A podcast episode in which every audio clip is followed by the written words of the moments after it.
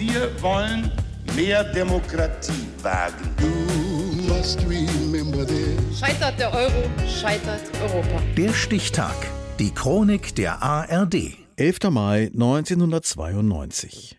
Heute vor 30 Jahren startete die erste tägliche Seifenoper im deutschen Fernsehen. Gute Zeiten, schlechte Zeiten. Markus Rudolph.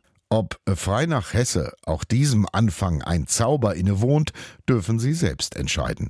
Hier ist der allererste Dialog aus Gute Zeiten, schlechte Zeiten. Was ist denn? Siehst du doch, ich komme nicht ran. Und tatsächlich kommt die erste deutsche tägliche Seifenoper zunächst nicht an die Quotenerwartungen heran. Die ersten Folgen sind Kopien der australischen Serie The Restless Years, die von RTL-Boss Helmut Thoma für die deutsche Adaption ausgegebene Linie Kängurus raus, Schäferhunde rein reicht nicht. Erst als deutsche Autorinnen und Autoren, angeführt von Drehbuchass Felix Hubi, ab Folge 231 übernehmen, gelingt der Durchbruch.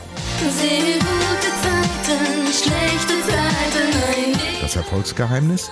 Äußerliche Alltagsnähe zum Publikum, Look and Feel genannt, bedeutet, die meist jungen Darsteller, häufig ohne nennenswerte Schauspielausbildung, sind von bekannten Modeketten eingekleidet und wohnen meist im Ambiente eines schwedischen Möbelhauses.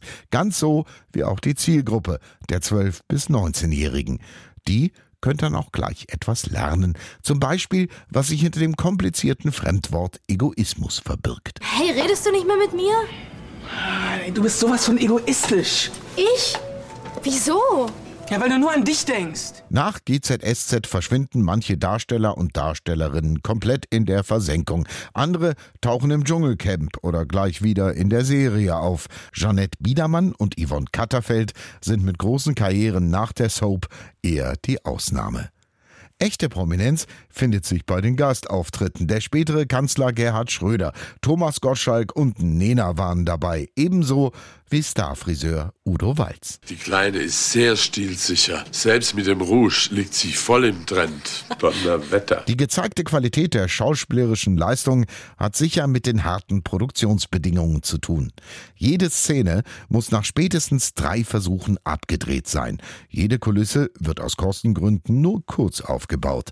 Eine besondere Herausforderung für die Darsteller, wie GZSZ-Schauspieltrainerin Uta Prelle-Köppe erklärt. Hier wird durcheinander gedreht. Alle Szenen, die an einem Set spielen, werden dann an dem Tag gedreht, meinetwegen. Und ich sterbe vielleicht, bevor ich die, die Szenen gespielt habe, die dahin führen. Das heißt, ich muss immer sehr gut präsent haben, wo komme ich her, wo gehe ich hin in dem Moment, weil es nicht chronologisch ist. Ob gute Zeiten, schlechte Zeiten die billigste deutsche Fernsehserie ist, das ist wohl Geschmackssache.